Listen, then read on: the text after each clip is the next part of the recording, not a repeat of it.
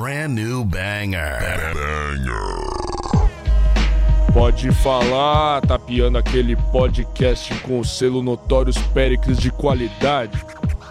Passando aquela visãozinha monstra sobre o rap nacional. Chuva de Mac. Comandado pelos MCs que dominam a cena sem causada. Lucas Pinho, Rodolfo Capelas, irmão.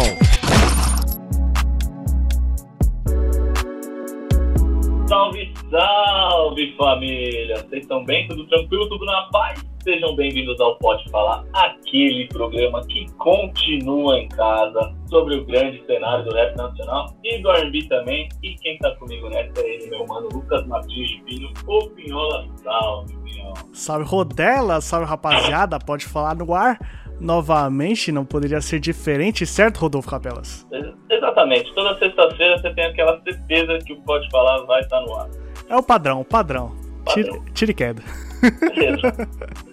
Bom, e hoje vamos conversar com um gigante, gigante mesmo, família. Vocês não têm ideia. Ele que é diretor criativo de projetos musicais, formou-se em design com ênfase em marketing pela SM e é fundador da GB Lab. Nosso convidado é Guilherme Bren, salve! Salve, salve, rapaziada. Obrigado pelo convite aí. Muito bom estar com vocês.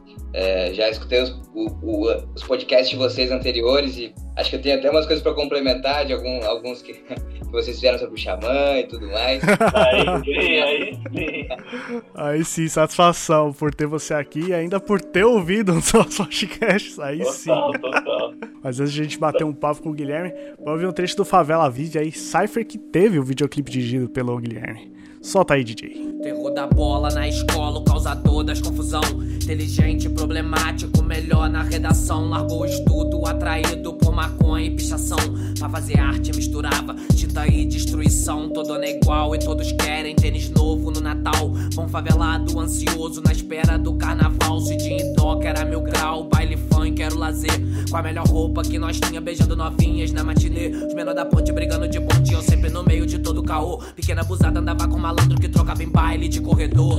Era só o menor do morro, achando que sabe de tudo. Arrastando Kenner todo de ciclone. Na época, a moda era andar de veludo. Quando eu vi os Opala com a roda cromada, arma lá fechada no alto-falante. Muita cachaça e todas as safadas perdendo a calcinha só pra traficante. Botei a cara já sabendo que a chance era 1 em 100. Porque a vida que nós leva é a vida que nós tem.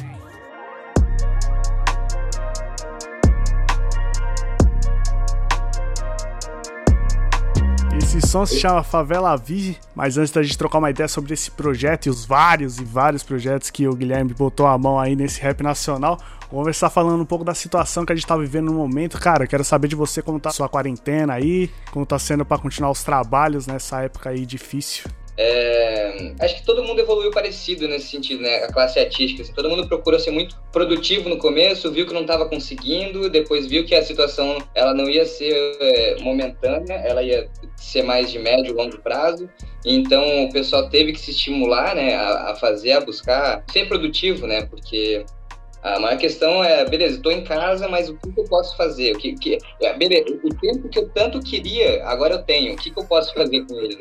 Exato. E, e, agora que a gente tem tempo sobrando, entre aspas, né? Agora, na verdade, as coisas estão voltando ao normal, assim, apesar de, de, de ser uma loucura, porque a gente fez uma quarentena não não 100% correta, né? Então a gente acabou que aqueles dois, três meses viraram não sei quanto tempo, seis, sete meses vão virar mais um ano, não sei. Total, total. É, então, eu, eu tô tendo que me estimular em casa, né? Óbvio, porque é, eu não tô conseguindo ter reuniões, contato com pessoas que eu sempre fazia que me estimulavam a criatividade, papos, sabe? Tipo, aquela troca de ideia. Eu visitava muito museu. Aqui no Rio de Janeiro tem um CCBB, que é o Centro Cultural Banco do Brasil.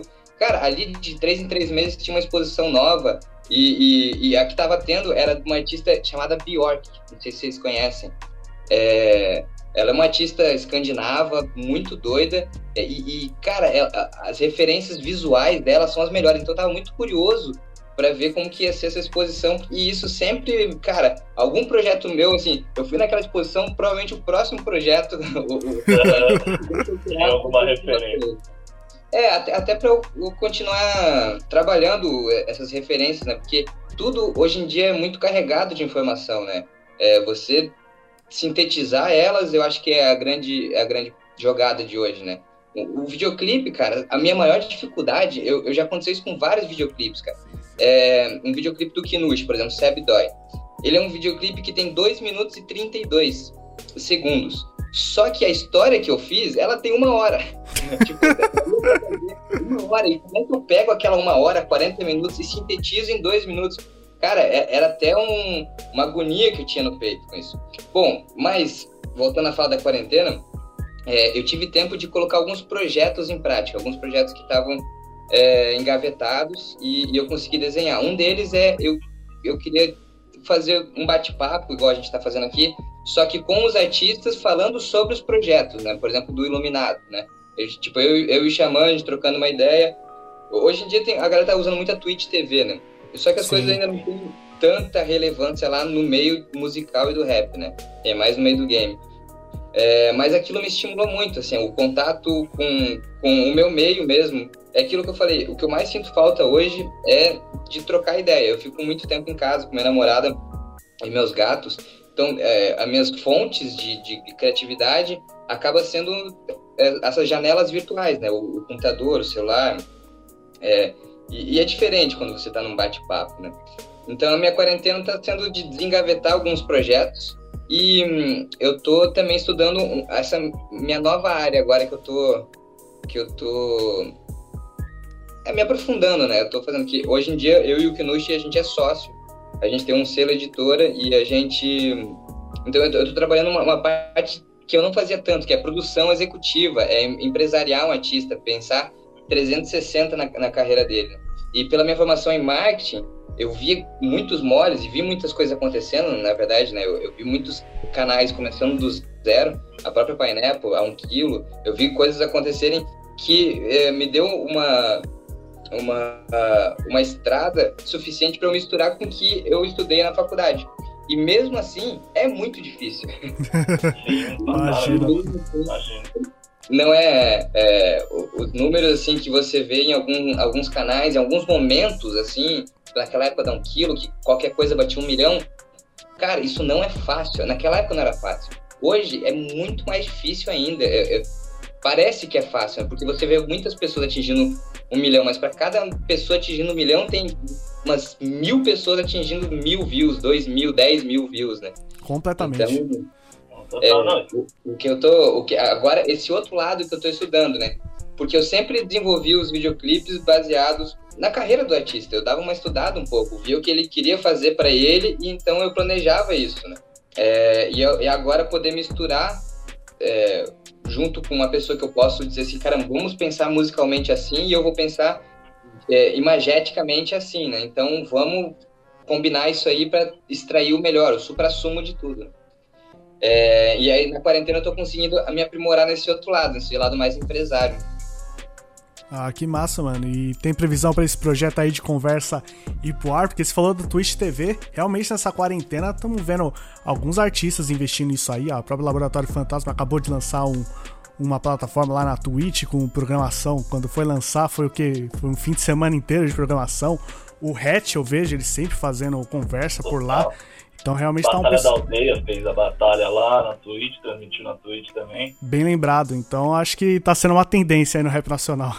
é, eu, eu, acredito muito nessas novas plataformas, né? Porque você vê que é muito cíclico.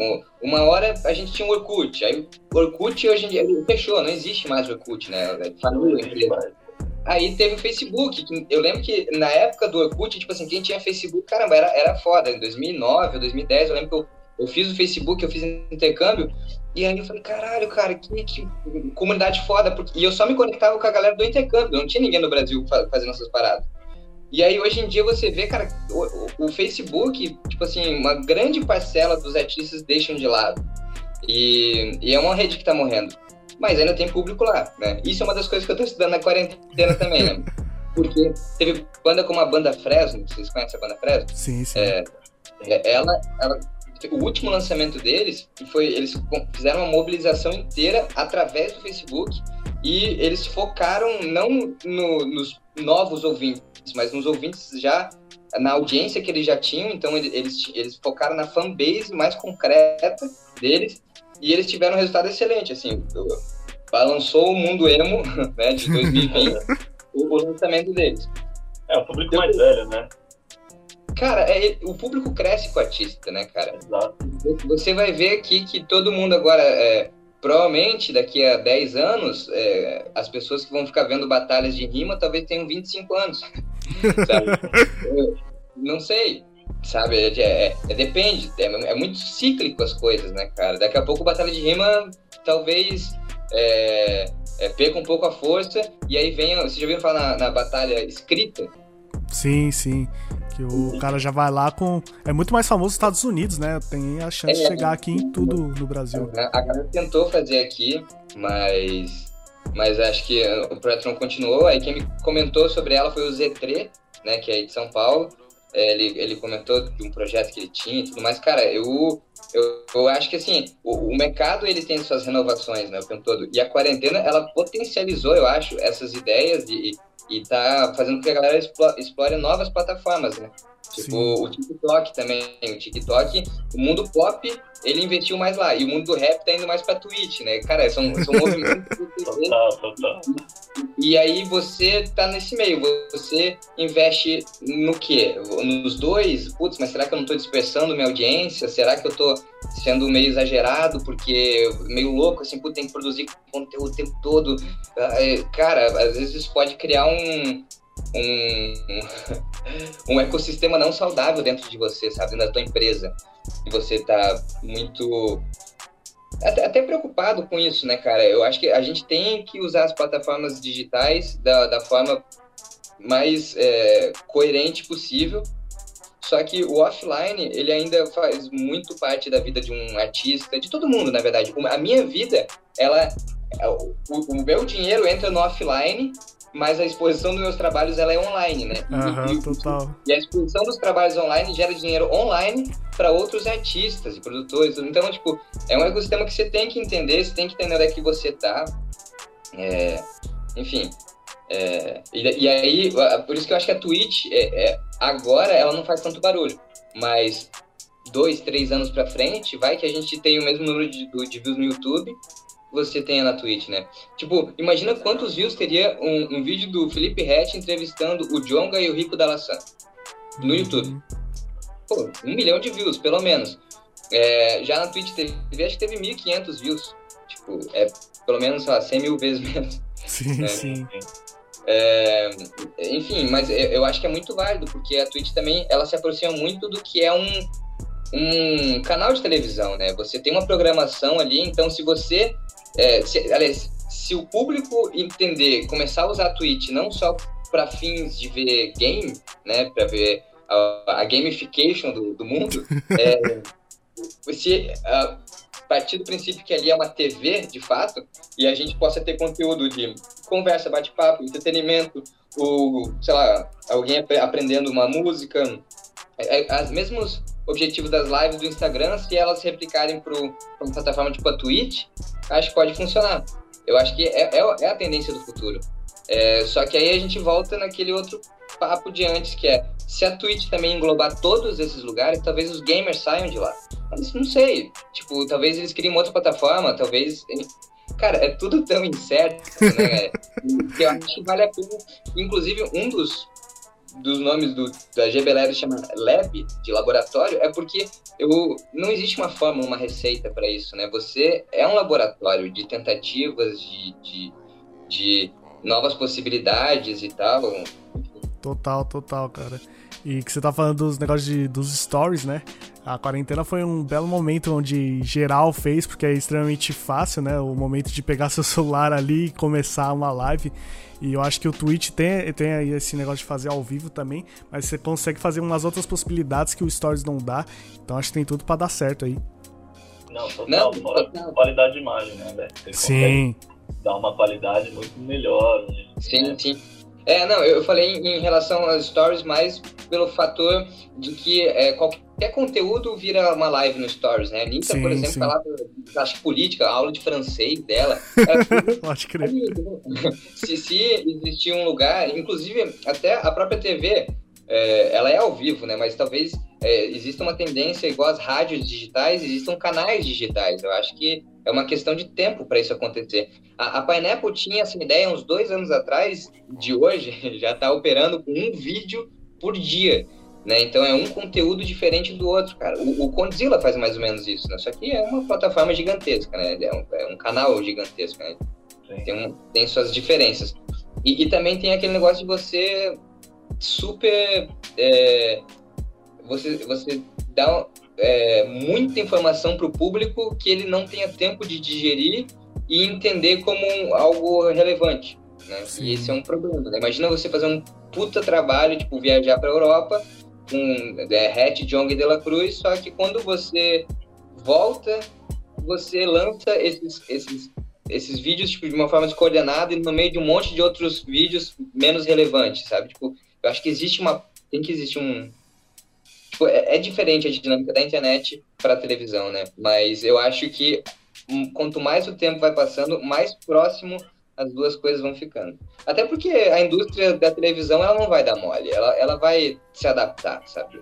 É, tudo bem que a, as TVs a cabo, né, as assinaturas por TV a cabo estão diminuindo, despencando bizarramente, tipo, muitos e, e muitas centenas de milhares de pessoas estão por mês deixando de assinar TV a cabo. Só que eu acho que, é, por exemplo, a HBO, que tem a HBO Plus, né, ou a HBO Go, aliás, é, o, o, o Globo, Play, Play Telecine é, Play, todos esses, da Zon, uhum. Sport TV Play. Sim, é sim. Estão se adaptando, né? Não tem como, precisa uhum. se adaptar. E, e, você sempre vai ter uma televisão, então é, talvez no futuro você, é, o canal mesmo seja um, a Smart TV. O futuro uhum. talvez seja só a Smart TV, né? Não sei. É tudo, enfim. Tudo muito incerto, não tem como prever assim, né? Voltando quando você começou, você falou, né, que o Orkut já foi a maior coisa aqui no Brasil, hoje em dia nem existe. É realmente isso.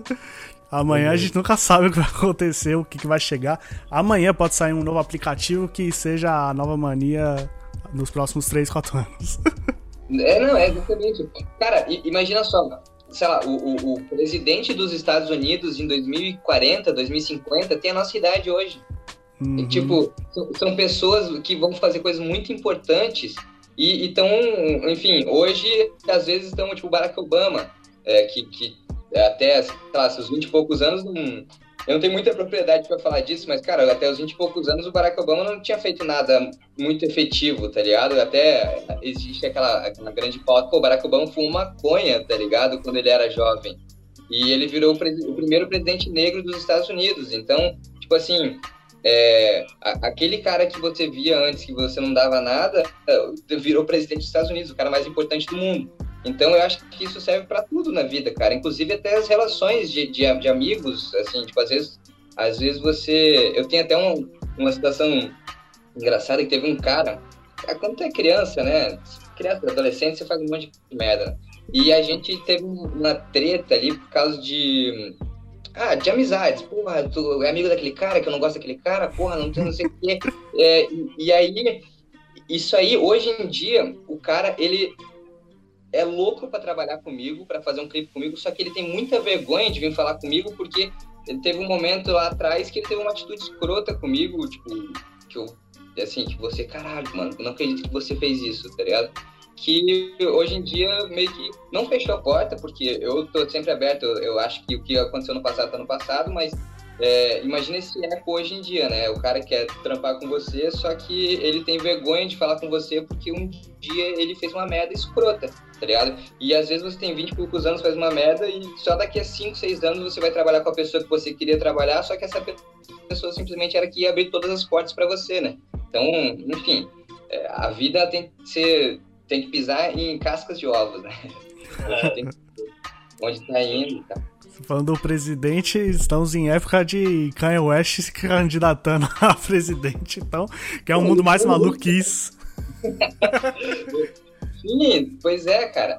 Mas o, o, o, Dória, cara, quem que, sei lá, 10 anos atrás ia falar que o Dória ia ser um, o governador do, do estado de São Paulo, né, cara? Exato, é, exato. O, o, não, é o Bolsonaro, cara. Quem que. Quem? Quem? Cara, eu achava, é, tipo assim, tão bizarra a possibilidade de um dia isso acontecer que eu, eu, isso era, tipo, num mundo que não existia na minha cabeça. Tipo assim, é, é o Aqueles, o pânico gastando ele, o pânico, tipo, fazendo Bolsonaro e tudo mais. Eu falei, caramba, cara, olha essa coisa engraçada. Mal sabia a gente que essa foi a maior publicidade de todas. É. Todo mundo falava do cara o tempo todo, aí o cara ganhou relevância, né? Não, total, não, quando a gente, mano, parou aqui pelos 20 centavos em 2013, que era uma causa justa, gente, mas, mas tudo desencarregou ao que aconteceu agora, tá ligado? É, então. Mas é, sabe, imaginar, que, sabe que isso é, é, cíclico, né? Esse negócio de política também, igual eu falei em tudo. Total, total. Porque é, depois que você tem um, um, governo muito ditatorial, né? A ditadura militar, ou regime militar, né? É, depois você começa, é, tipo assim, o, o mundo que é paz, né? Então, os, os próximas pessoas que vêm depois desses governos geralmente são pessoas mais calmas. Só que essas pessoas mais calmas, elas, elas abrem brecha para, sei lá, PT, que roubou pra caramba. É, o, PSDB, o PSDB e o PT são, são esquerda, né? Tipo, o PSDB é mais centro-esquerda e o PT é, é mais esquerdão mesmo. Né? É, não sei se é, se é extrema esquerda, mas acho que seria extrema esquerda isso. É, é na, na sua concepção, né? Hoje é, em dia já. Não, exatamente. exatamente. É, exatamente. Porque o PSDB é. é o Partido da Social Democracia Brasileira, é social, né? Então, na teoria, é esquerda, não tem como. Então, na teoria, exatamente, cara. Eu, eu, na verdade, eu achava até uns dois anos atrás que o PSDB era de direita também, mas, enfim, eram coisas que eu não, eu não conhecia, porque eu não. Eu, não eu, eu acho que esse momento ele até serviu pra gente se aprofundar nos nossos interesses políticos, né, cara? E, bom, mas só voltando a falar, e, e depois desse momento que, que, aí todo mundo tava, pô, feliz, pô, temos é, Ciências Sem Fronteiras, o Brasil, é, é, ele tem o, né, a bacia de, do pré-sal ali, que a gente pode explorar petróleo, vamos virar bilionário, trilionário, e não sei o quê. E aí, depois disso, a galera viu, pensou, caramba, salvamos o Brasil. E aí depois todo mundo viu que essa salvação do Brasil foi a maior máquina de corrupção.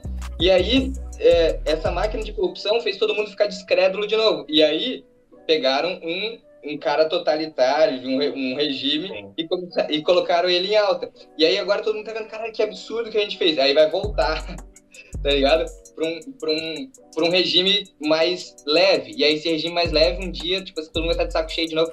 É, meio que sempre aconteceu isso. Por mais que agora a gente pense, não, agora vai, agora é nova política, agora é novo tudo, agora é um cara de 30 anos lá pensando. Cara, é uma máquina tão grande que ela gira com tantos séculos, eh, milênios, na verdade, né? Inclusive, foi muito maneiro ir pra Grécia, porque eu fui no berço da democracia, né? Onde eles criaram de ali, é, tudo, e, e, e, você vê que lá na época, quando eles criaram a, a formação de sociedade, eles deram os, é, o médico ele era o secretário de saneamento básico por exemplo né? então o cara tinha uma função e era também um poder público. Só que é, teve um momento que a galera pensou peraí peraí em vez de você ser médico e ser o secretário do saneamento básico vamos fazer que você é só o secretário do saneamento básico e você vai trabalhar para o estado. E aí o estado vai te pagar. Nessa época já começou a corrupção tá ligado Tipo, quando a sociedade nasceu, tipo assim, tudo bem, demorou 50, 100 anos, mas, cara, é, é uma fração de tempo, porque a, a, foi meio que uma tendência de, disso acontecer. Enfim, ela foi só um parênteses mesmo que a gente precisa falar, né? Sim, Não, total. Sim. E se der, Piola sabe que se der oportunidade para falar de política, né, Piola? Vários episódios do Rodela fala isso, quando o assunto chega é, em política. Se der oportunidade, o podcast vai até amanhã. Não, só comentar rapidão que isso é bizarro de, de, ver que é um ciclo no mundo, né? A gente observa o mundo fazendo isso. Tipo, o mundo tá ficando mais de extrema direita agora e o mundo ficou mais de extrema esquerda antes e depois. É, então, se a gente pode pensar nos Estados Unidos, daí teve a guerra, daí teve a, a paz e amor, good vibes, daí entrou uma galera mais com arma, depois entrou o Obama, que é mais good vibes, depois agora entrou Cara. Uhum. É tipo, no mundo todo a gente pode observar isso. Só isso, Viola. Pode falar aí. pergunta número um.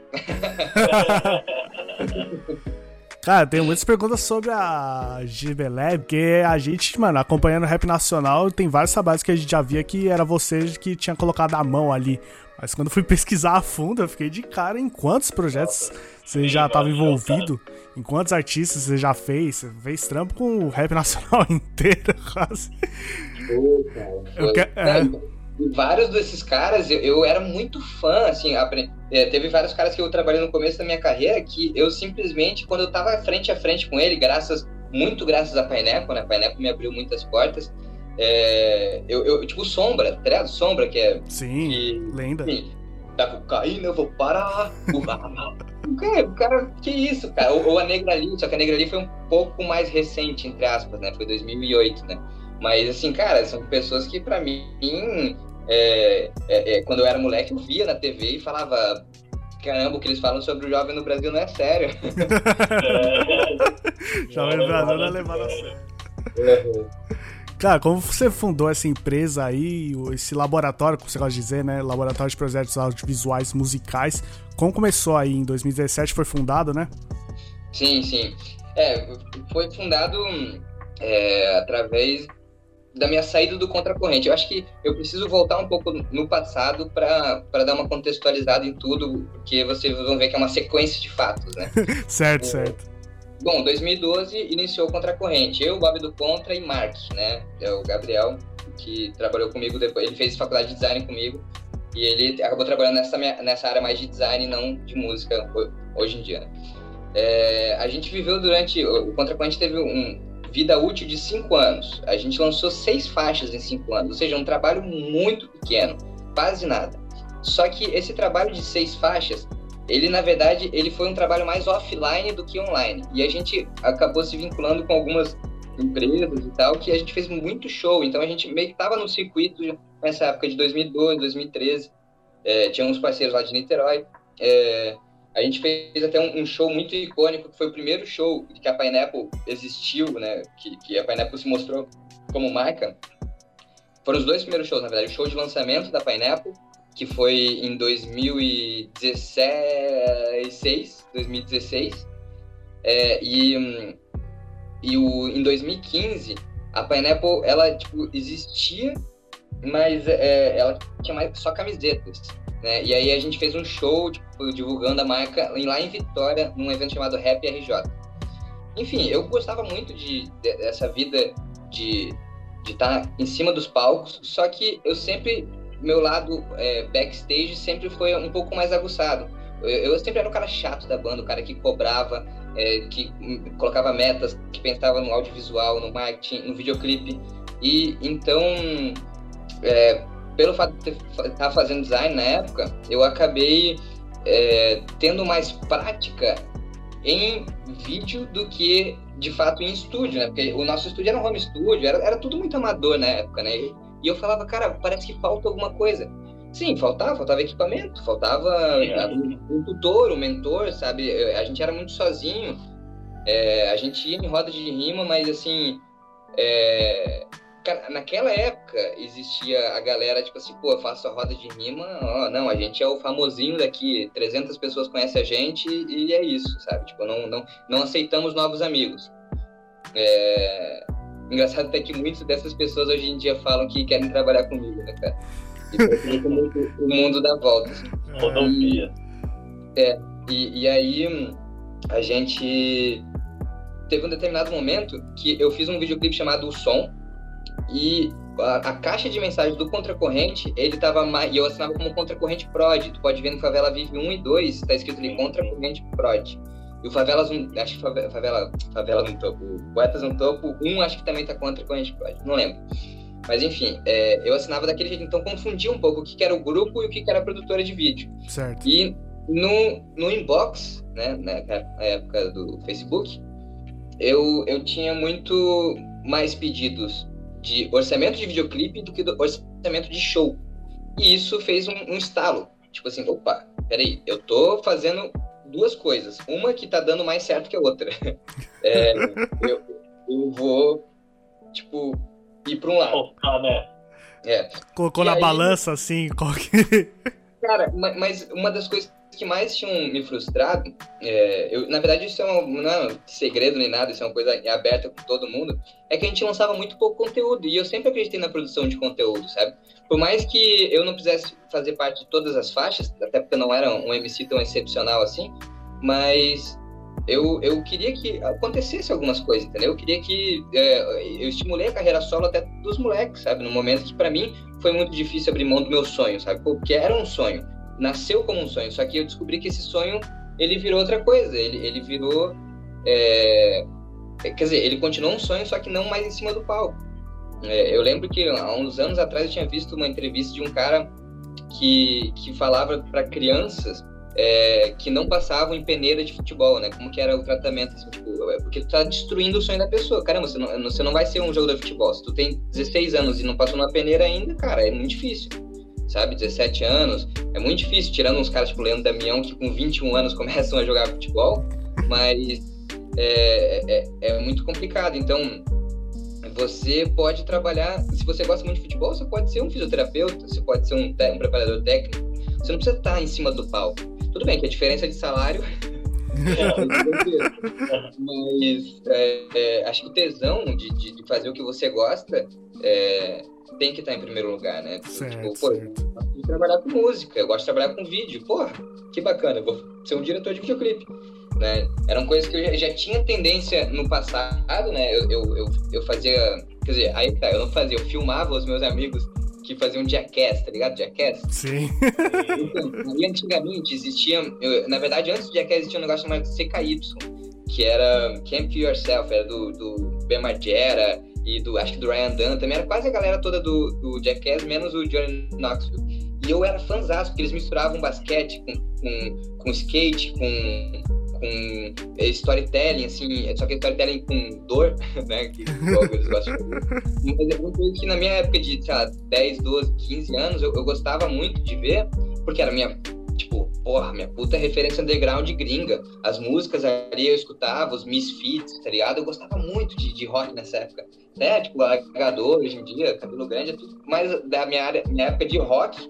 Mas se for ver, assim, eu tenho mais cara de rock até do que rap meio padrão hoje em dia ter thread, né? Mas depois que eu comecei a trabalhar com, tipo, com isso, eu, eu, editava os vídeos. Então, tipo assim, um amigo meu que nem trabalha com vídeo foi o cara que me inspirou a começar a trabalhar com vídeo. E eu falo isso pra ele hoje, falo, cara, obrigado. Hoje você me deu, você me deu minha profissão sem saber. E você nem tá mais nessa profissão. que loucura, mano. Foi, foi louco isso aí.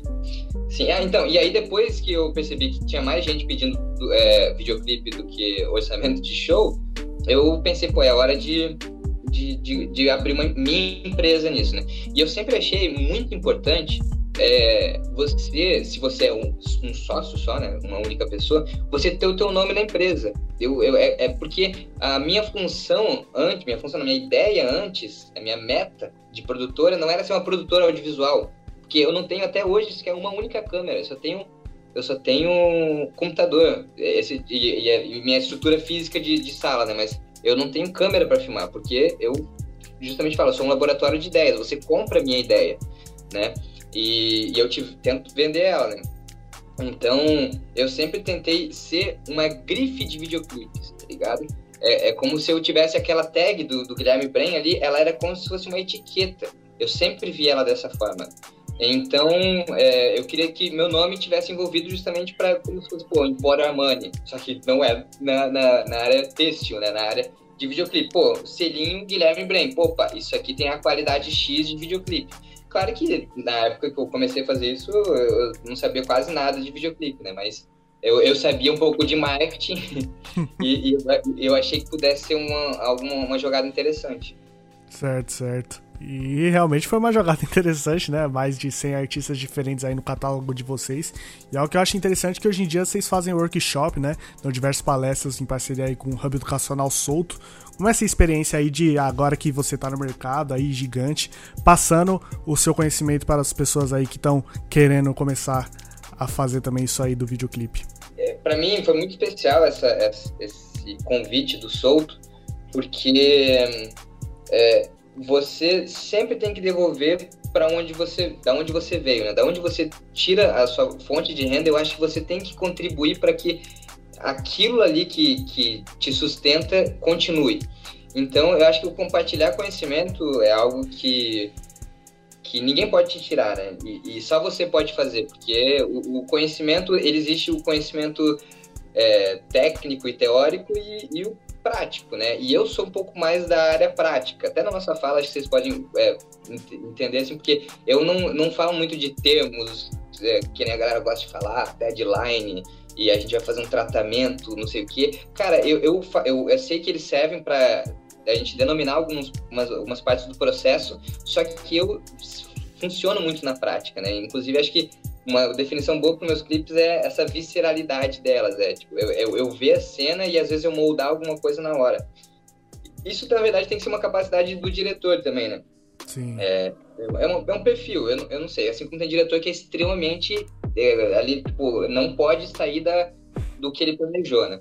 É, e, e aí, então, poder passar esse conhecimento adiante foi muito interessante porque eu abordei um tema voltado para o baixo orçamento. O pessoal sempre tinha uma questão é, que quando eles faziam esse tipo de curso, estava muito distante os equipamentos que a galera usava, tipo trilho, pô, uma câmera de cinema, aí uma lente foda. Tipo, é legal para mostrar que existe, mas de fato uma pessoa que não tem grana, eu mesmo não uso, pô, é, é esses equipamentos no, no, meu, no meu dia a dia, porque são equipamentos muito cara, o workflow é, é complicado deles, o, o, complicado, digo, tipo, se você não tem uma, tipo, uma base, né? Então, é, a minha, a minha ideia era dar oportunidade, entender como ativar a economia criativa dentro da comunidade da pessoa. Comunidade não só uma comunidade carente, mas eu digo comunidade que está em volta, né? Pô, eu, eu tenho um amigo que canta e eu tenho um amigo que joga basquete e eu gravo vídeo. Cara, faz um vídeo esportivo pro cara que joga basquete, faz um vídeo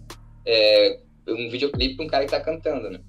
É, enfim, e então o, o, a minha ideia do workshop era mostrar possibilidade, mostrar que como eu, da forma mais prática possível, consigo adquirir conhecimento e, e buscar referência e finalizo com um videoclipe, né? E mostrando que, às vezes, aquele efeito foda que o cara vê não é tão difícil de fazer. Às vezes é uma função no próprio cranezinho, tipo, ali dando 360 ali com a câmera pô, o Ronin e o Crane tem essa mesma função que você faz só apertando o botão, sabe? E por isso tu vê um monte de clipe essas cenas hoje em dia. Era muito. Cara, pra fazer isso antigamente bonito era muito difícil, cara. Imagina, você consegue agora fazer com equipamentos de, sei lá, com 4, 5 mil reais, você consegue fazer esse. De comprando equipamento, você consegue fazer isso. Então, é, como hoje em dia a gente vive numa era tecnológica que é, ela ela abriu o leque de, de acessibilidade, né? Tipo, as coisas ficam mais baratas, né? Uma câmera de cinema hoje em dia você às vezes consegue comprar por 7 mil reais. Uma Black Magic, por exemplo. Cara, 7 mil reais. Se, e às vezes eu até faço essa brincadeira com meu pai e com as pessoas à minha volta. Se fosse anos 90, cara, muito, ou começo dos anos 2000, muito provavelmente talvez eu não fosse diretor, porque eu não, eu não teria dinheiro para para ser diretor, sabe? Tipo, para você investir numa câmera, para você, tipo assim, fazer é, é, edição, software de edição, cara, esquece. Antigamente, os primeiros editores eram mulheres. É, né? Então, é, por que, que eram mulheres? Porque elas eram costureiras, então você tinha que cortar o filme e se você errasse, cara, fudeu, tá ligado? Sim, sim. Não é igual hoje em dia que é tudo tudo mecanizado e tudo mais. Ctrl Z ali resolve tudo. Quase tudo digital hoje em dia, né? É, exatamente, cara. O Ctrl Z, várias vezes no set, eu fiz uma cenografia foda, e aí eu pensei, putz, eu vou mudar isso de lugar só pra ver como fica. E aí não ficou legal, eu falei, putz, cara, eu queria muito o Ctrl Z, porque antes tava excelente, só que não dá pra colocar no mesmo lugar ali, né? É, então, o, o, workshop, ele, ele foi muito maneiro, porque a gente abriu vagas é, também para pessoas que não podiam pagar. O, aliás, o valor foi 300 reais, se não me engano, ou, ou 350, ou 400, podia pagar em 10 vezes, sabe? Tipo, era, era um valor mega simbólico, não foi para ganhar dinheiro. Ele foi mais para passar o conhecimento mesmo. E eu acho que isso que é o principal, cara. A, a comunidade, ela, ela se ajudar, ela se retroalimentar, né? É, eu vejo muito falta nisso, por exemplo, na comunidade artística. É, lembra aquela época do Contracorrente que eu falei que não tinha nenhum mentor, nenhum tutor? Mas uhum. hoje em dia ninguém tem. Tipo assim, só tem se você é muito bom e tem um cara de olho grande, né, entre aspas, né, é, em você. Mas é, é, muito difícil um cara foda, que já, já é bem sucedido, ah, eu vou dar uma dica para esse cara que tá começando. É, isso é, é, muito difícil, cara. Acho que em todas as profissões até. Eu acho que se a gente abrir esse diálogo, a gente estimula que outras pessoas também façam a mesma coisa, né, cara? E eu acho que essa questão da quarentena também é outro assunto que a gente falou antes.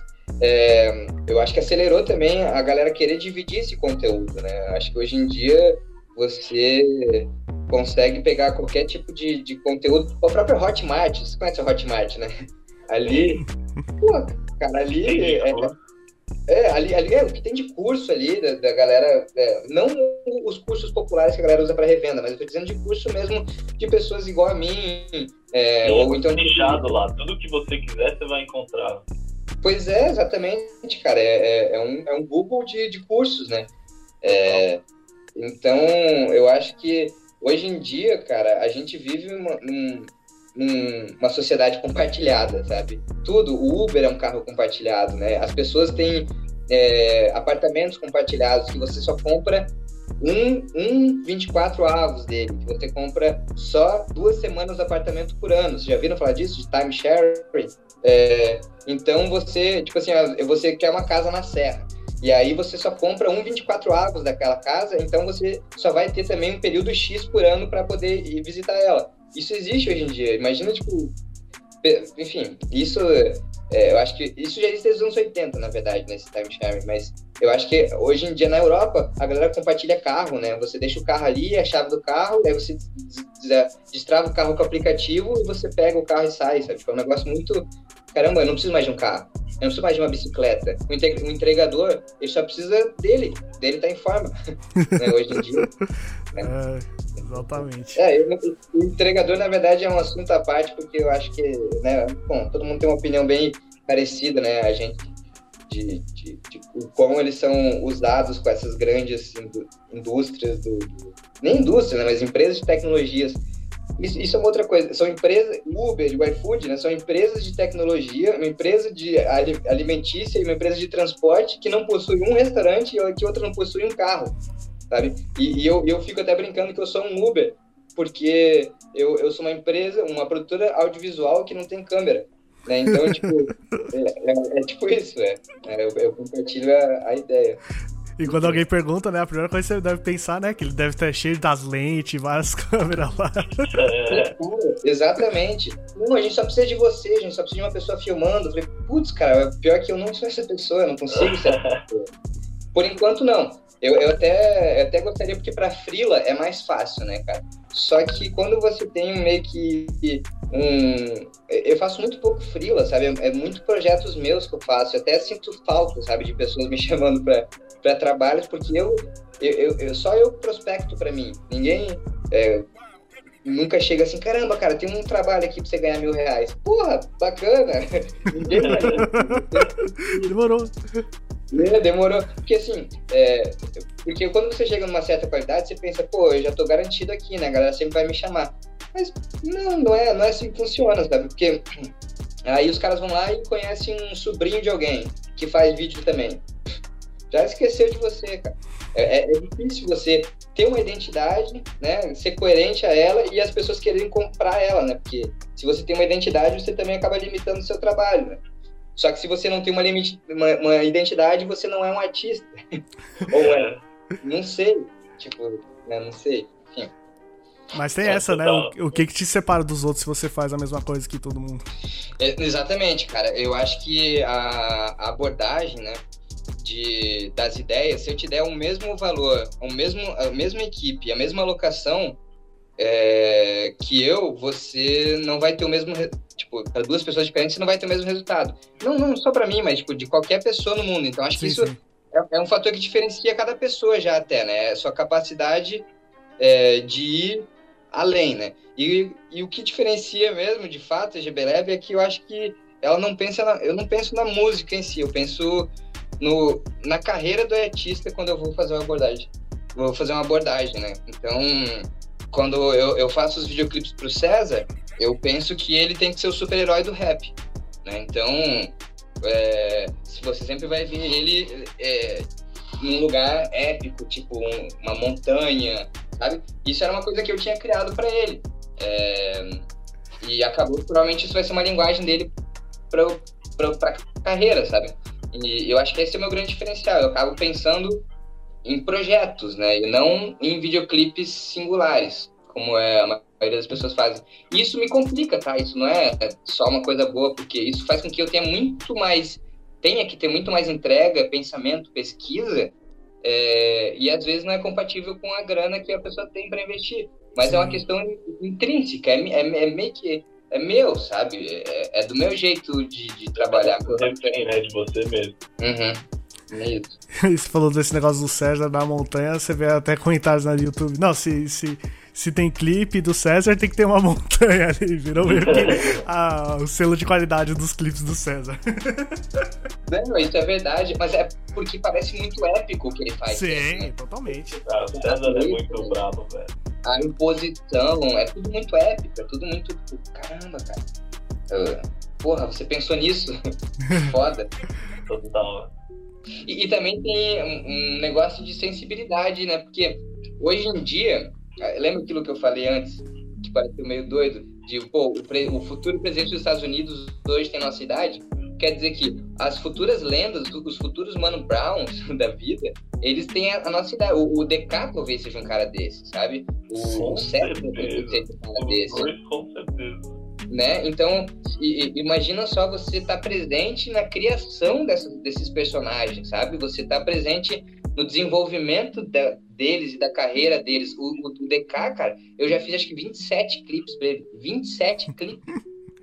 tem produtora que não tem nem 27 clipes da vida, sabe? Tipo, eu, eu, então, eu, tu acaba criando um personagem ali, sabe? Aliás, o, o artista, ele é o próprio personagem, né? Mas é, o, o diretor, quando ele está envolvido em, tão, tão profundamente na carreira do artista, ele tem a obrigação de fazer isso, né? De criar esse personagem e dar vida e força a ele, né?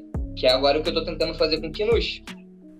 Certo, e aposto que também depois de tantos clipes, um já sabe que o outro gosta, né? Aposto que a parceria, a sintonia para fazer deve ser algo bem interessante, né? Um bagulho muito certo.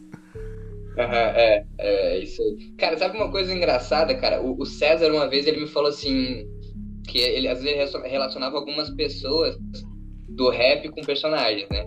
E, enfim, ele falou de algumas pessoas, não lembro direito, mas e, aí ele falou, tá, e, e você, cara, sabe quem que eu relaciono? Ao Jack Sparrow. Jack Sparrow? Por que, para do Dredd? Não, não, nada a ver. É porque você sempre parece meio atrapalhado, assim, falando as coisas, daquele teu jeito, só que sempre dá certo o que você faz. sempre é, eu, isso eu acho que tem até muito aquele meu lado visceral e prático, né? Às vezes eu pareço assim, tá confuso no set, só que a minha cabeça, ela tá trabalhando assim, bombardeando de informações e fazendo tudo aquilo fazer sentido, que às vezes uma pessoa fala assim, GB, você quer um café? Eu, aí eu falo assim, não, não, sem flores, depois, a maquiagem agora, tipo, não, eu não perguntei isso. Eu pergunto isso. Transborda, sabe? É, é um negócio que é meio doido como funciona. Assim é, não querendo correlacionar, mas imagina como esses matemáticos pensam, né? Como o Stephen Hawking pensava assim, pô, eu vou, antes de dormir, deixa eu pensar aqui sobre o universo. Tipo, cara, ele, ele devia conseguir pensar em tantas coisas ao mesmo tempo, né? Que, que a capacidade de sintetizar dele, de novo, um assunto que eu falei no começo, é, é, deve ser bizarramente enorme para poder ter essas, essas soluções para os grandes questionamentos da vida, né, cara? Eu acho que hum, enfim, até é, na verdade o próprio freestyle no rap, né? Imagina a tua cabeça está sendo bombardeada ali.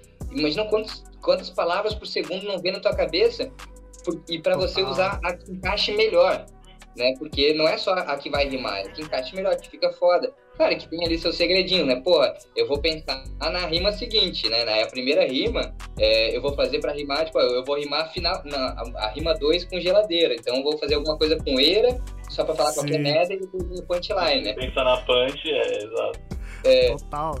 Muito comum no rap, você vê as primeiras linhas é sempre aquele só, só base pra vir a segunda, que é o que realmente é o que, é o que ele quer não, dizer. E todo mundo, e todo mundo tem suas muletas, né? Mandar, ah, tô no improvisado, ah, vou mandar o proceder, ah, o RAP. Sim. É, é, isso, tá ligado? Porque daí na frente você se garante. É, então essas estruturas aí que, que fazem você ter as sinapses, né? As conexões, né? Pô, Então, eu tô ligado, mas eu não quero rimar com tô ligado. Foda-se, tô ligado. Ninguém escuta o tô ligado, né? Falou tudo, ninguém escutou. o tá- Você tá ligado, tô ligado. Aquilo é só muleta pra você realmente mandar o negócio. Não, mas é, é, tô tranquilo. É, essas coisas aí são palavras que, pô, você mais vê no- nas, nas batalhas, né? então, Total. Você tava falando do DK aí. Cara, me fala como um pouco do projeto do Favela Vive, porque um assunto que a gente já comentou aqui, até eu já falei pro Rodolfo, Rodolfo concorda, que é um dos maiores ciphers aí do rap nacional, se não o maior cipher do rap nacional. A, a projeção que DK isso não se seu tornou. boato, hein? Rolou esse boato. Uhum. Então, como chegou esse projeto pra você, cara? Então, é, quando eu fiz um videoclipe, o mesmo videoclipe lá do, do Contracorrente que começou a, a funcionar as coisas pra mim, né? Tipo, as pessoas começaram a mais me chamar pra fazer videoclipe do que pra fazer show. Eu foi um- exatamente o momento que a Pineapple quis começar a investir em videoclipes. E como eu sempre fui amigo da galera de lá, há muitos anos antes de o Contracorrente, ele ele, ele ele quando ele se desmanchou contra a corrente, era eu, o Bob e o, e o Mark. Só que a galera que ficava atrás do contra a corrente era o Slim Beats, que ele já fez acho que poetas no topo, já fez vários, vários beats Uhum. pesados. Era o Malak, salve Malak. Salve, malandro. É, o Big Vini, que, que é o que vende shows da Pineapple, e o Vitor, que é um dos sócios lá da Pineapple. E ele, essa galera toda, ela era o contracorrente. E aí, quando o contracorrente se separou, essa galera toda, ela se juntou com outro cara que tinha uma marca de roupa chamada Pineapple. Então, o contracorrente meio que virou a Pineapple, né, de uma certa forma. Então, eu tava lá desde o começo. Eu, eu, eu lembro que o dono da Pineapple, ele era amigo do B, do, do cartel. É, e o B do cartel tinha um, um grupo que ele empresariava, que era o ADL.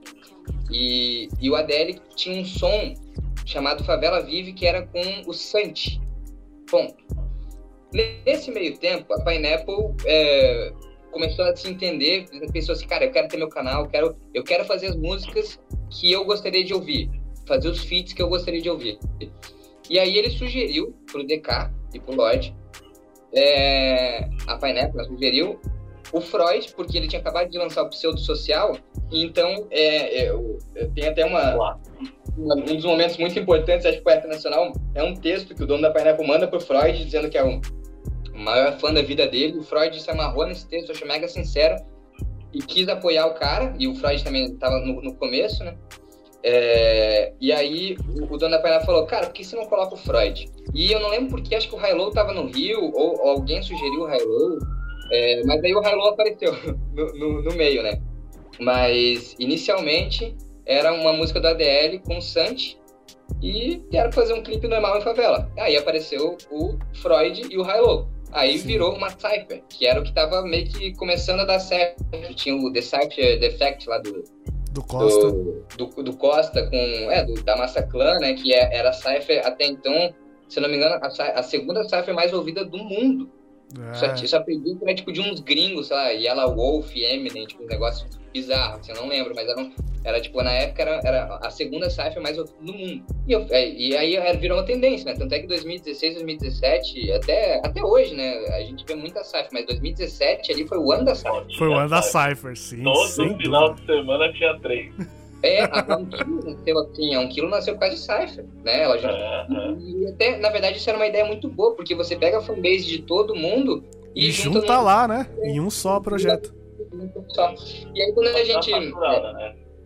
É, é, cara, é porque. eu- é, sa- olha que doideira. Os, os sons que são muito longos, eles não dão certo, sabe? Os sons que tem muita gente participando não funciona muito. Aí vem a porra de uma poesia acústica pra mudar essa, essa estatística. Que é Total. gigante e como funciona, né? Foda-se, vai ter 10 minutos e vai ter 60 milhões de visualizações. Tipo, é um negócio que hoje em dia o mercado é tão incerto que esse projeto que, que se você for ver o Poesia Acústica 1, era tipo, pra ser uma música só, era pra ser um tem projeto. três minutos. Três minutos É. e meio. É, você vê que depois ele virou uma cipher acústica. Exato. Então, a, a Cypher, ela foi fundamental na evolução do, do rap nacional, até porque, como era um, um mercado tão pequeno, a gente está um passo de virar indústria, né?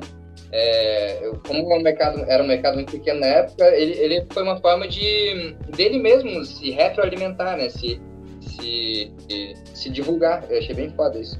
Bom, e aí quando é, chegou o dia né, que a gente tinha que gravar o Favela Vive, enfim, cara, nunca você acha que você tá fazendo história, né, cara? Você sempre acha que é mais um trampo. né? É, e aí a gente ia, ia fazer num prédio abandonado no meio da mata. Não, não, sério, pô.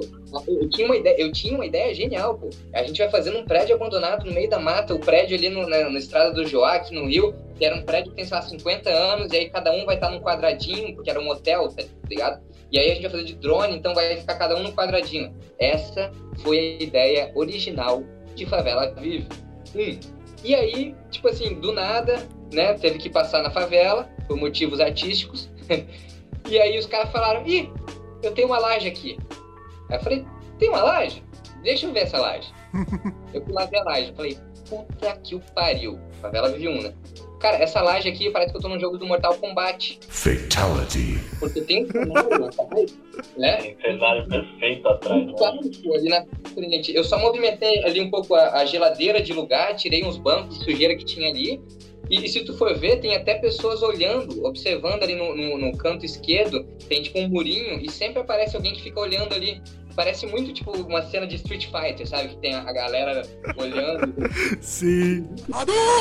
E aí, nesse momento, é, se tu for ver nas postagens antigas do, do, do Instagram da GB Lab, eu até coloco, coloquei no, no, no dia que a gente escreveu, momento histórico pro rap nacional. E, como eu te falei, não dá pra saber que ia, que ia ser histórico. Só que o fato de, de eu ter pensado numa coisa muito ruim, não ter dado certo essa coisa. É, ah, sim, não deu certo por quê? Porque a gente tentou invadir aquele hotel, é, só que tinha um segurança lá e o cara ameaçou a gente e, e quase chamaram a polícia. e, e aí a gente falou, vamos, vamos vazar daqui, vamos vazar daqui. E aí a gente foi pra favela, né? É, até porque era favela vive o nome. E, então, depois que, que, que eu gravei e eu vi o material na câmera mesmo, eu falei, isso é história.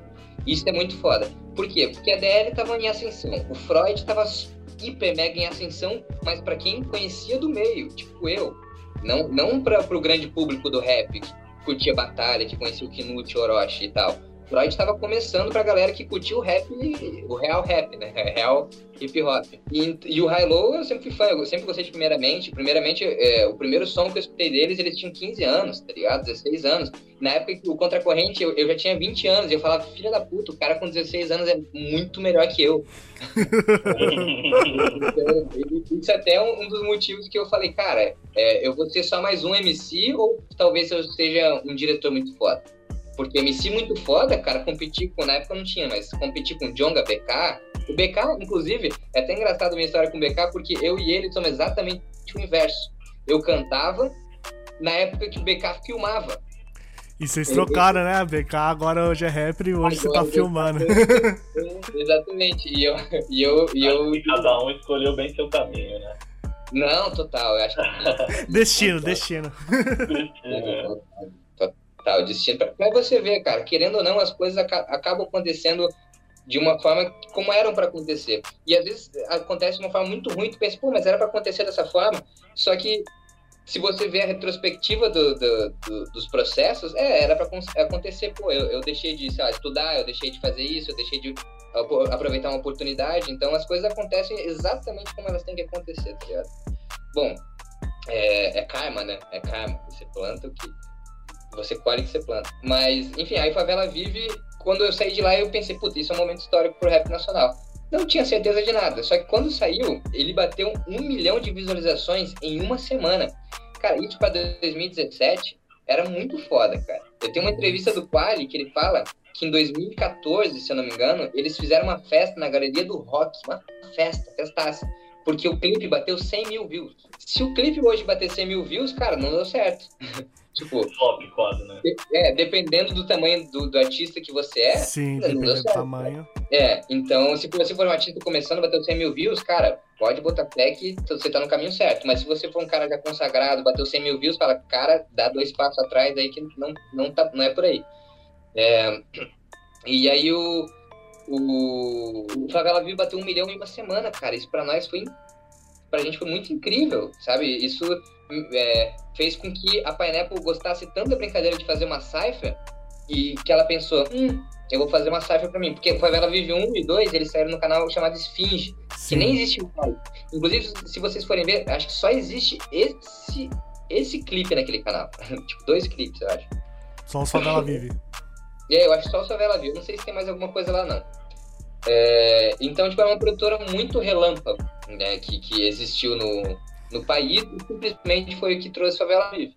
E, e a Pineapple, ela falou, caramba, cara, eu quero ter o meu som com os artistas que eu quero escutar. E aí, sei lá, um mês depois de Favela Vive, foi gravado Topo do Topo. Poetas no Topo 1, exatamente. Poetas no Topo 1. Foi logo depois de Favela Vive, foi porque, caramba, deu, funcionou. Foi um negócio que, que, tipo, não só em views, mas a questão é que o som ficou foda. Enjoado com o que acabei de comer. Tô aqui procurando alguém pra transar.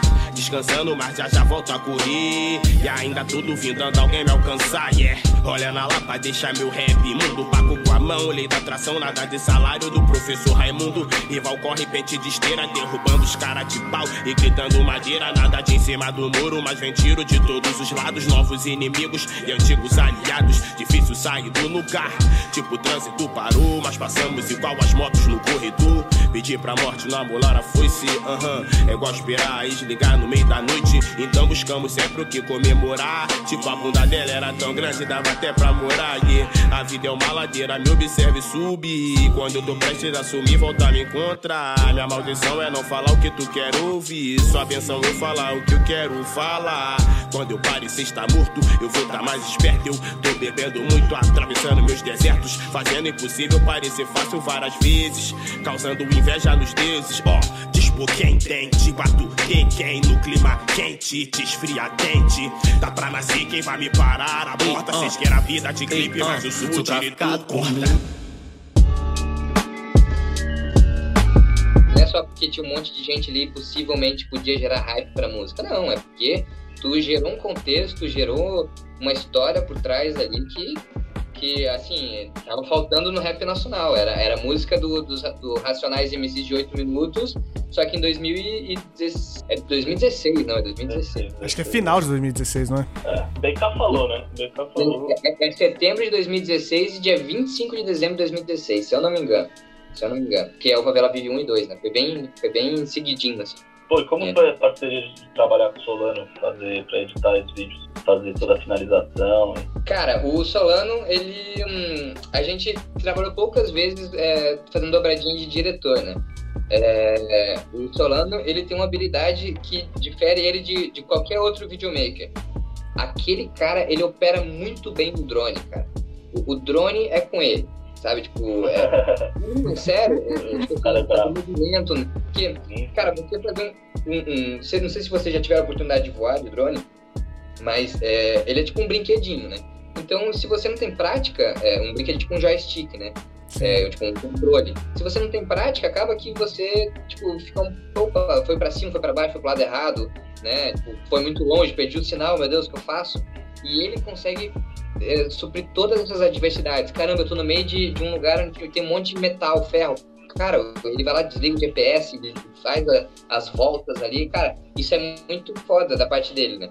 É, a parte de finalização de todos os meus clipes, de 100% dos meus clipes, ela é minha, né? Eu, é, é- é- eu- pelo fato de eu ser designer, eu acabei me especializando em edição, né? De videoclipe. Então, é um, é um processo que eu faço muito sozinho e, e eu abro depois que eu acho que eu tenho já o corte razoável para as pessoas poderem opinar, né? Porque às vezes eh, a pessoa opina, só que um negócio que eu já vou mudar. Né? Então, tipo, acaba sendo irrelevante, ou então a pessoa se frustra pensando, pô, meu clipe não vai ficar como eu quero. É, e, e no Favela Vive eu lembro que o meu, o meu computador era muito fraquinho, né? E eu usei um efeito VHS que travou completamente o computador. e eu lembro que quando era pra lançar, tipo, no dia, ia lançar, sei lá, seis da tarde. Cara, era, era quatro e pouco, cinco e pouco, seis e pouco, e meu computador só travava pra, pra exportar. Aí a gente atrasou duas, três. Inclusive a Pineapple teve muito fama de atrasar clipe é, por causa disso. Por quê? Porque eu ficava com. Isso, acho, que, ó, isso aí acho que todo mundo quer saber o porquê, né? Porque a Pineapple atrasa os clipes. É, cara, é, muitas das vezes a master final, a, a música masterizada, ela chega no dia do lançamento. Mas qual é o problema disso acontecer? Às vezes, o gênio que mixou e masterizou, ele deixou a música mais ouvível para ele. Só que eu filmei e editei em cima de um beat, às vezes, que não existe mais. Que o cara trocou a caixa de lugar, que o cara trocou é, algum elemento que faz com que o corte mude, que a música ficou com um ritmo diferente em alguns pontos. Cara, isso aconteceu em inúmeros trabalhos. Em inúmeros, sem contar os trabalhos que o artista mudou a letra. Depois Não. A boca dele mexendo, né? É, cara, como você faz isso? O, o, o, se você vê o Desgraça do Ano, que é o, o clipe que tem no meu canal, na GB Leve, é, o Baco, ele canta uma parte da música, porque ele mudou quase toda, toda a letra dele. É mó doideira isso. Isso é mó doideira.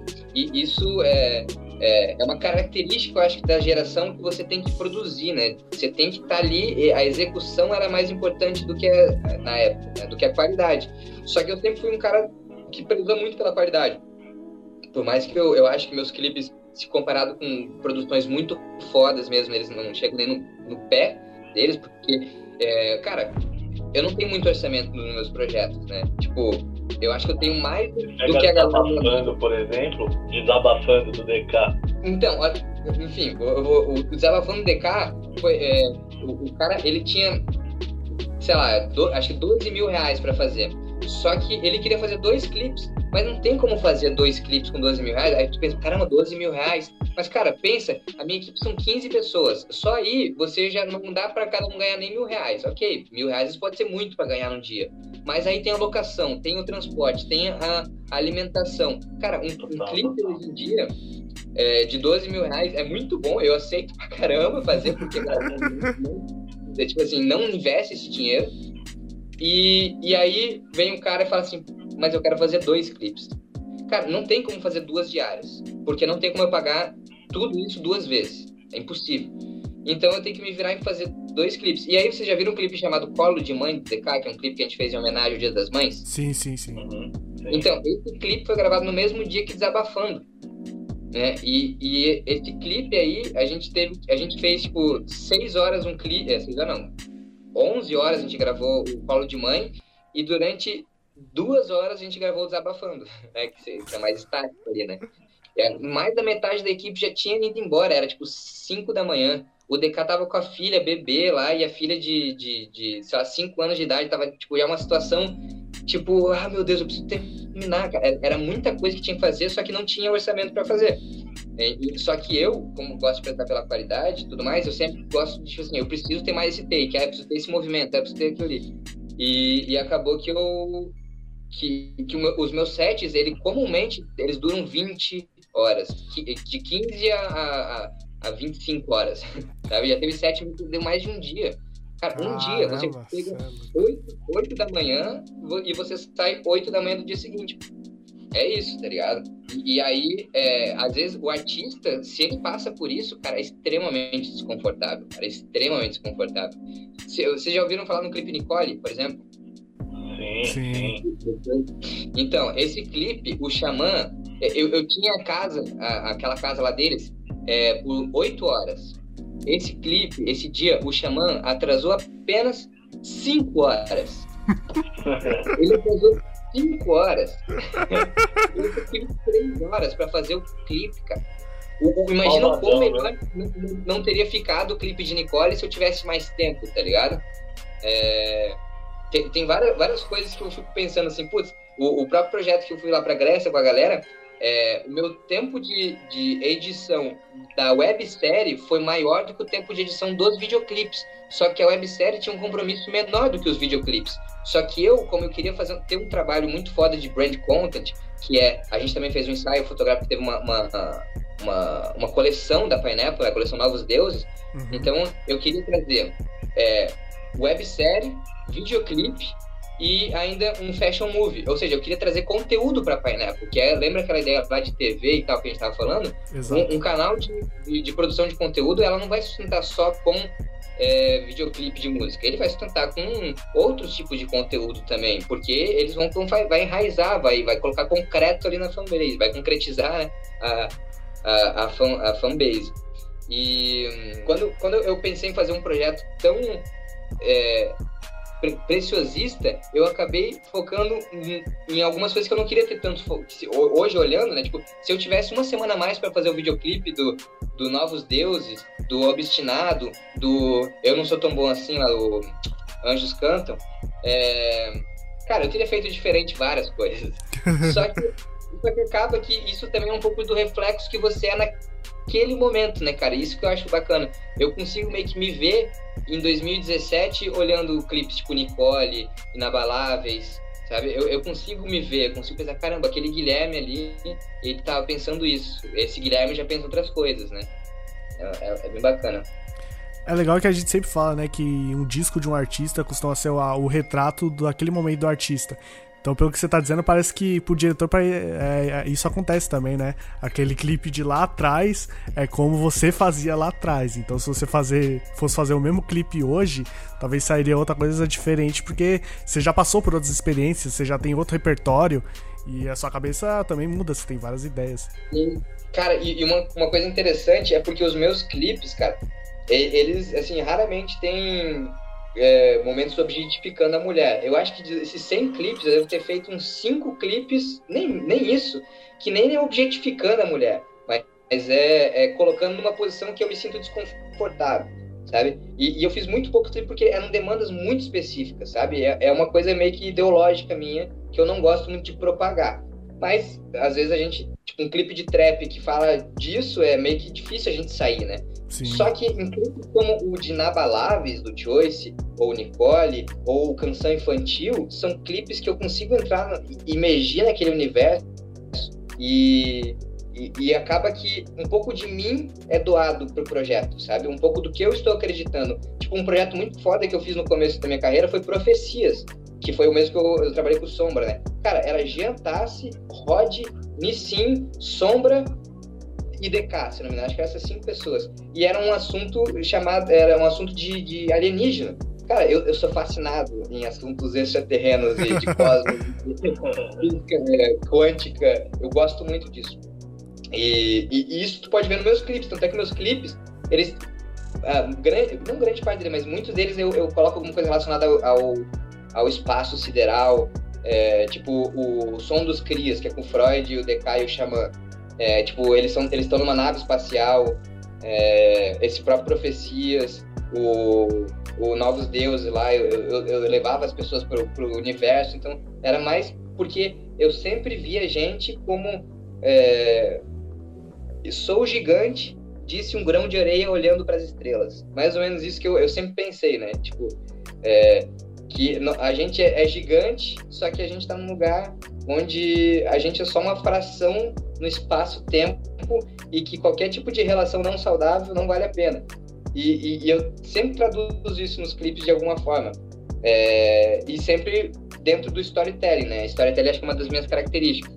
É, por isso que clipes que eu não consigo explorar tanto a criatividade e eu tenho que cair num mesmismo, me incomoda, assim, e eu executo mal esses clipes, cara, é muito doido. Eu, eu fiz um clipe de trap agora recentemente que o resultado ele não tá como eu quero.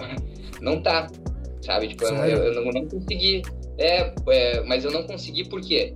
Porque eu cheguei num, num ponto que eu não queria colocar a mulher na, na situação de que ela era a, a maluca, a doida, e, e o clipe pedia isso. Então eu coloquei ela. Só que eu nas ações que eu fiz, eu, eu equilibrei isso entre os dois. E, e talvez um, para um clipe de trap o artista não queira ver que ele esteja errado, sabe? E, é, é ele quer se empoderar mais que qualquer outra coisa. E então eu, eu, eu gosto mais de fazer favelas vivas do que é, esses clipes de trap mais genéricos, assim. Até porque eu até fiz um clipe com o Bob do Contra, recentemente que eu fazia uma gastação com os clipes de trap, assim, tipo, era eu e ele conversando, tipo, um clipe do Young Thug, não sei se você já viu que ele fica, o diretor fica falando no clipe. Aí eu fico trocando ideia com o Bob no meio do clipe e eu falo, cara, eu vou colocar, fazer um clipe de trap, só que o genérico. E aí cara, eu só coloco os elementos que tu vê em todos os clipes de trap e, é, é um preset que eu tenho aqui, tá ligado? É tipo assim, é só fazer isso, tá ligado? Não, não tem muita criatividade. É... Só que isso também, cara, isso que eu tô falando, ele só vale para o âmbito criativo, porque o âmbito de do it yourself, vai lá e faça você mesmo, eu acho excelente. Eu, eu acho excelente que a galera é, faça esse, esses clipes de real trap de uma forma bem crua. Por quê? Porque às vezes é um cara da comunidade que tá fazendo, é um cara que tá experimentando, colocando o projeto dele pra frente, tá ligado? Às vezes isso aí é, é, é às vezes é virada de chave na carreira de, uma pessoa. Tipo, oh, eu gosto de fazer isso, eu vou investir nisso, sabe? Então, eu só tô falando no, no âmbito criativo. Mas no âmbito de vai lá e faça você mesmo, eu, eu, eu estimulo que todo mundo faça, nem comece com os clipes mais tranquilos de fazer, mais óbvios.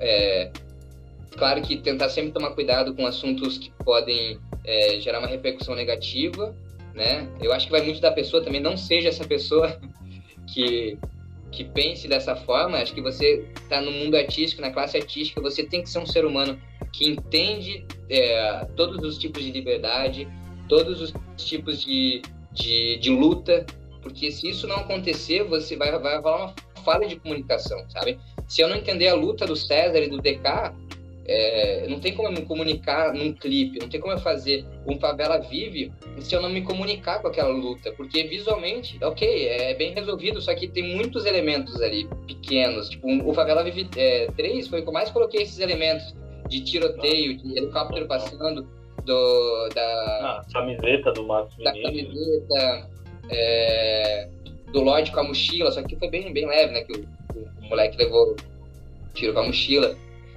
E eu não posso fazer uma cipher qualquer, por isso que veio a ideia das fotos, né?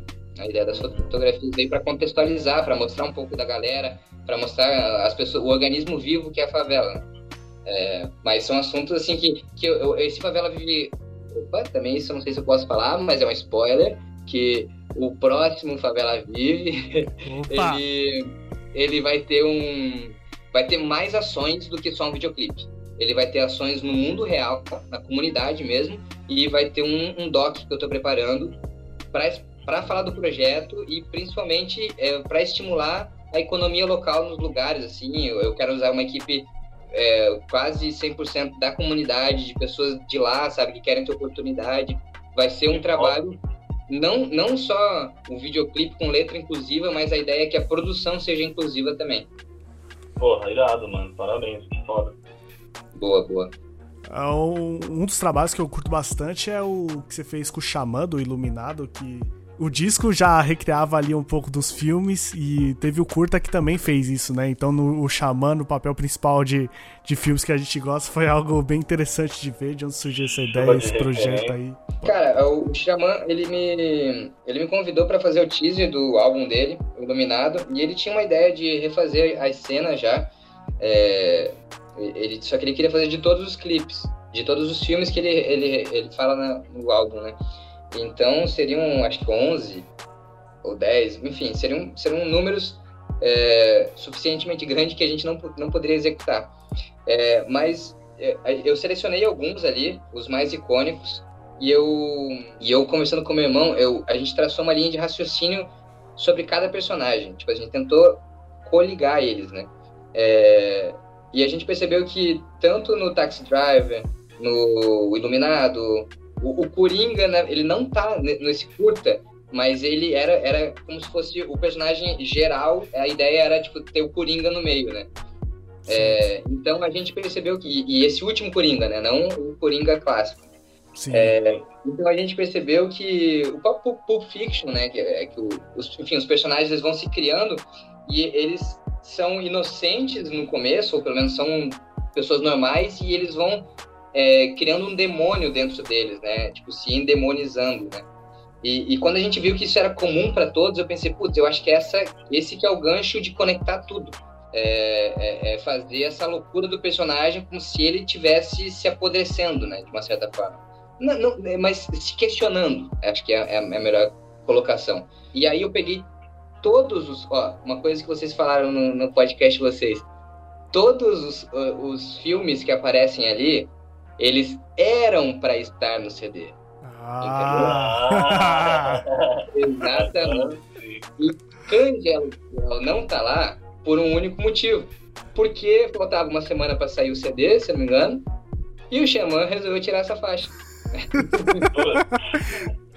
Foi. Eu até falei, não, cara, pô, muda o nome de uma outra faixa, coloca Cães de Aluguel, pelo amor de Deus. Mas não deu, não deu muito certo. Não, não, não, não rolou. E ok, foi uma licença poética ali, né? No caso, mas faixa. Eu, eu só não lembro agora se ela de fato mudou de nome, se de Cães de Aluguel foi para outra. É, eu, eu, não lembro até se era a da, a da Agnes, que é Pulp Fiction hoje, eu acho que talvez fosse Cães de Aluguel antes, eu não lembro direito. É, e, e, aliás, que Pulp Fiction não tinha também, e eu até sugeri de fazer porque é, eu tava muito com aquela cena do Vincent ali na cabeça, é, do Vincent do, e do Vincent Vegas e do... Ah, enfim, do, ah, do parceiro dele que o Xamã interpreta, é, do Jules. E eu tava muito com aquela cena na cabeça, eu queria fazer. Então acabou que esses filmes do Tarantino, o, o Cães de Aluguel e o Pulp Fiction, eu, eu queria ter eles porque faz. O, meu, o nome do meu gato é Tarantino, tá ligado? Eu amo as obras dele, assim, eu amo tipo, essa mitologia dele, dele ter oito clipes, oito filmes, tá ligado? Tipo assim, como que um cara consegue ser tão foda quanto ele, tão, tão, é, tanta gente usa ele como referência e ele tem tão pouco filme, tá ligado? Isso é muito Real. incrível da parte dele. É, não falei. Só, não, só fazer uma nota triste aqui que o Ennio Morricone faleceu essa semana. Ele que era o, um dos melhores maestros, assim, fez a composição de Oito Odiados, que é sensacional. Ele faleceu por 91 anos, tá? Chegou a idade, né? É, é o ciclo da vida, né? É, é, como tudo é um ciclo, a vida também não deixa de ser, né? É, não, e, e, aí, esse, esse projeto do Xamã, eu tinha um, um, lugar que eu gosto muito, que ele é um lugar é, ele é um hospital psiquiátrico, Nise da Silveira, tem até um filme sobre ele. É, vocês podem até depois dar uma pesquisada. É bem interessante, eles levantam umas questões muito importantes, porque antigamente se aplicava lobotomia né, na, nas pessoas que eram consideradas loucas. Né? É, e, e, esse hospital, Nise da Silveira, foi o primeiro hospital, acho que no Brasil, a, a lutar contra esse tipo de, de prática com esses, esses doentes, né? ou, sei lá, pessoas desprovidas de algum tipo de sanidade mental, né? E lobotomia, cara, não sei se vocês sabem o que é, mas é tipo assim, eu vou abrir tua cabeça e eu vou tirar um pedaço do teu cérebro para ver se melhora isso ou aquilo, sabe? Tipo, cortar um pedaço do cérebro. Sim. Enfim, Aquele filme do DiCaprio Ilha do Medo, né? Eles tratam sim. sobre isso. Sim, sim, sim. E, e aí, então, foi muito significativo fazer nesse lugar, né? Porque era um lugar que assim, existem muitas pessoas que moram lá ainda, né? É, é, um, é um complexo de três prédios, se não me engano, e um desses prédios estava é, desativado. E aí nesse prédio a gente gravou esse, esse clipe, esse projeto do Xamã. Só que nos outros prédios eles estão ativados e ele tem acho que 60, 70 pessoas que moram lá, já chegou, o seu auge foi acho que 400 pessoas lá. E, e então são pessoas que circulam por ali, que se você andar, você, você vai ver pessoas pacientes mesmo assim com vários tipos de problemas, esquizofrenia, alguns tipos de síndrome, sabe?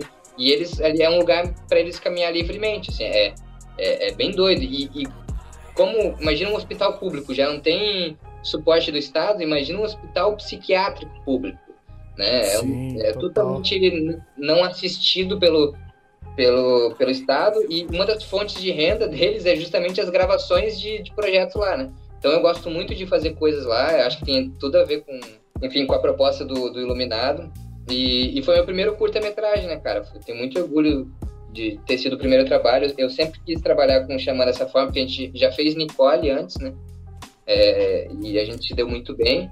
A gente gostou muito do resultado um do outro, porque eu nunca tinha visto o Xamã atuar. E ele nunca tinha me visto dirigir. Ele até tinha me visto, mas não daquele jeito, né? E então, outro spoiler que eu não sei se é interessante, mas a gente está planejando fazer Bárbara, que é a continuação de Nicole. Quer dizer, não é bem continuação, né? Esse, esse spoiler eu não posso falar aí. ele tá no mesmo universo de Nicole e, enfim, vai ter umas, umas infusões aí de passado e futuro. Jorge vai estar também? A ideia é ser uma música Xamã Choice. Antes era Choice Xamã, né? A ideia é ser Xamã Choice, mas eu não sei, não sei como é que vai ficar isso aí, não.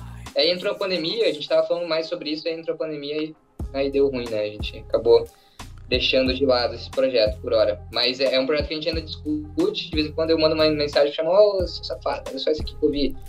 Porra, meu tá ligado, né? Padrão. Achei, achei da hora que você pôs ali no roteiro Martin Scorsese, Quentin Tarantino. É, o Kubrick. Não, é. Também Kubrick. Cara, foi uma, uma, brincadeira que eu, que eu queria que eu queria fazer, porque assim, cara, o roteiro é deles. Sinceramente, uhum. o roteiro é, é deles. Eu, eu, eu, eu, coloquei, eu liguei eles. Uhum. Então, digamos que a, a, a, sintetização do roteiro foi minha, mas é, de fato. montagem, né? É, exatamente. Então, é, eu não podia colocar que o roteiro era meu, assim. E sem contar que dividir o roteiro com eles, eu achei uma honra, né? Uma honra, né? Gigante, pô, que é isso. Tá tudo certo. Cara, você já fez aí clipe pra mais de 100 artistas diferentes, mas tem algum aí nacional? Ou a... aqui a gente costuma fazer a parte do feat dos sonhos. Mas aqui é, vamos adaptar pra versão videoclipe. Então, o videoclipe dos sonhos. Com que artista você gostaria de trabalhar e não teve oportunidade ainda? As três relíquias do rap que eu não trabalhei ainda, que eu, é, eu preciso fazer, quatro na verdade, né? Que eu preciso fazer isso antes de eu dar um tempo de ser diretor. Não é ideia, né? Mas a gente nunca sabe o dia de amanhã. Mas é o, o Pensador. Pô, preciso fazer uma coisa com ele, o Pensador. Lenda. É, D2. Cara, eu preciso fazer alguma coisa com o D2. Eu não sei. Eu sempre pensei ele num Favela Vive até. É, o um, Emicida. Não, não, Emicida é, um, é, um, é O GB Lab, confesso que o, ele tem uma, uma referência do Lab Fantasma. Do Laboratório né? Fantasma. O, o, meu TCC ele foi baseado no Lab Fantasma, não, não baseado no Lab Fantasma, mas em algumas é, formas que eles usam para divulgar os produtos, tipo o, o Rael quando fez o Diversão-Ficando, que ele fez um monte Botou de... o som na parede. Isso, ele fez a música literalmente sair da parede, então é, isso serviu como base para fazer um meu TCC que foi muito foda. Que inclusive meu TCC depois foi comprado por um empresário suíço e virou um canal chamado WRM. Vocês já ouviram falar. Mas é, que tem um, um, uma cipher também que a gente fez a 4 mil metros de altitude lá no Zermatt, com Quali, Ubeiro, DK e tudo mais. É, não sei se vocês já viram esse trabalho aí. Sim, mano, com o Raitan também. Com o Raitan, exatamente. Então, isso era meu TCC, cara. Acredita? Mano, que loucura, do nada. Do nada?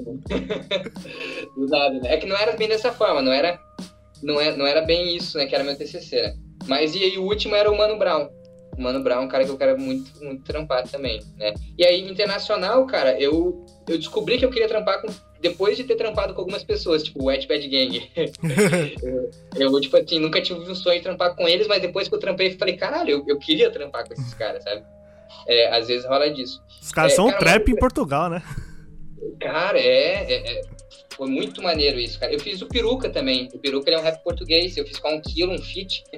Enfim, aconteceu. Só que, cara, uma outra coisa interessante que eu queria falar é, era que a WRM ela surgiu através do meu TCC, certo?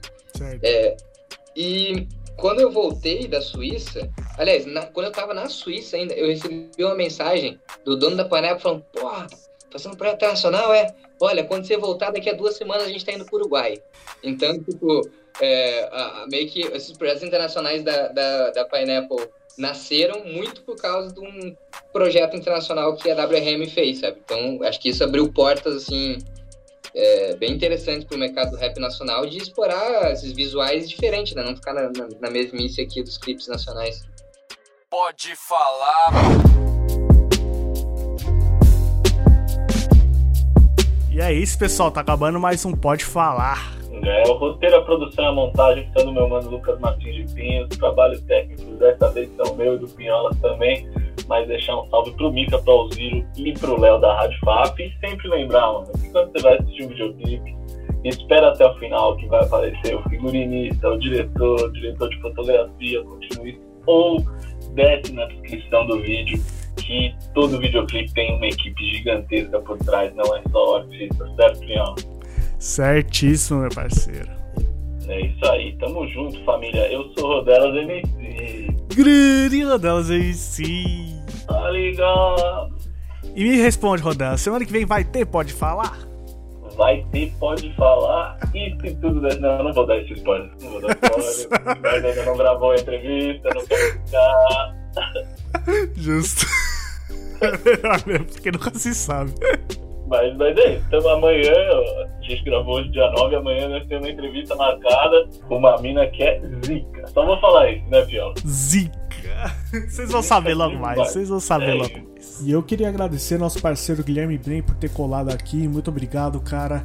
E você tem algum recado final aí pro pessoal? Pô, cara, eu queria agradecer bastante vocês, né, pelo, pelo trabalho que vocês têm feito. Como eu respondi no e-mail quando vocês me convidaram, eu acho que é esse tipo de trabalho que fortalece mais ainda a- o nosso mercado, é, em rumo, caminho rumo à indústria. Eu acho que é, vocês fazem perguntas muito pertinentes, que, que acho que o público quer, quer saber e, e aguçam o público ter curiosidade sobre os artistas. Eu acho que isso é bacana, vocês darem esse, esse espaço para a galera falar mesmo, para comentar.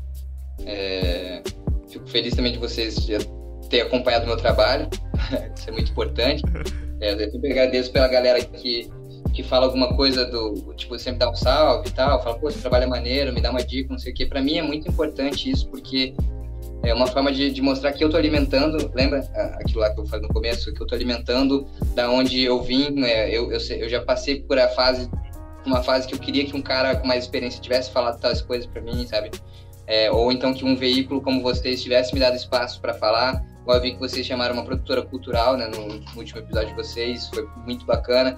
Acho que o foco não tem que ser só o artista, tem que ser o, o todo o organismo é, dessa cena urbana que vivemos, né? Porque é, o artista ele, ele, ele tem já o seu lugar de fala em muitos lugares, a galera foca muito neles, né?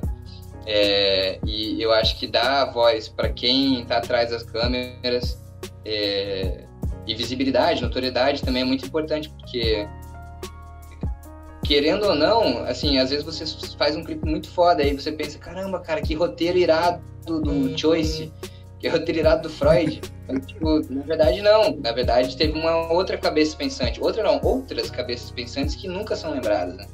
É, então, é, é- é muito importante que, que tenham veículos como vocês que, que deem esse espaço pra gente. É, e para esse ano, acho que ainda dá para esperar algumas coisas da GB Lab, porque, é, como eu falei, eu estou empresariando agora o Kinush, então a carreira dele vai ser os meus trampos mais desafiadores, vai ser meus trampos mais inusitados, nos seus trabalhos que, sabe, vou colocar uma GoPro pra, pra ir na estratosfera, tipo, fazer um negócio muito doido pra, pra tipo assim, ter o meu projeto. Se ligou? Pro, pro laboratório, ele, ele não ser só um laboratório para terceiros, mas ele, ele ser o meu laboratório também. Certo. Satisfação É total, mano. E a gente tá ansioso aí pra ver os novos trabalhos e com certeza Total. vai, vai conferir aí. Quero só ver o que você e o Kinush vai fazer aí em breve. Bacana, Tá bacana. Podem esperar. É, e por, de ter feito muito clipe, tem é, alguns clipes que, tipo assim, eu vou e faço, eu não fico com frio na barriga, né? Mas o projeto Favela Vive, não importa, acho que em qual estágio da minha carreira, eu sempre, antes de fazer o clipe, no dia antes, cara, eu não durmo, eu fico ansioso. É, eu, eu tenho um, um, um frio na barriga com esse projeto. Então, talvez esse seja um projeto que talvez ainda seja executado esse ano, né? Tem que ver como é que vai estar em relação à à pandemia. Mas é, enfim, esse é o, é o- é o projeto assim que, que meio que renova minhas energias como diretor, como o ser humano, como artista, sabe? Tipo, é um, é um projeto muito foda pra esse ano. Totalmente compreensível, imagino, pelo peso que é um Favela Vive. Total, é, total. Mas o projeto tá nas mãos certas aí, mano. Parabéns pelo seu trabalho, que continue por muitos, muitos anos. Que é totalmente importante pro rap nacional. Você realmente tá elevando o nível disso aí, com certeza. Obrigado, rapaziada. Obrigadão, tamo junto. Quando vocês quiserem, podem falar comigo. Quem quiser me seguir no Instagram, arroba gblab, arroba gb lab. Tem Twitter, é só colocar meu nome ali, Guilherme Brain também. É, dá pra me achar fácil, eu tento deixar o mais é, digerido é, o conteúdo sobre mim possível. Então, se quiser saber mais sobre o meu trabalho, eu acho que vocês podem entrar no- nas minhas mídias sociais e no meu site, www.gblab.co. Sem o M, né, .com. Perfeito. Tamo juntão, até a próxima. Falou! Até família, tamo junto.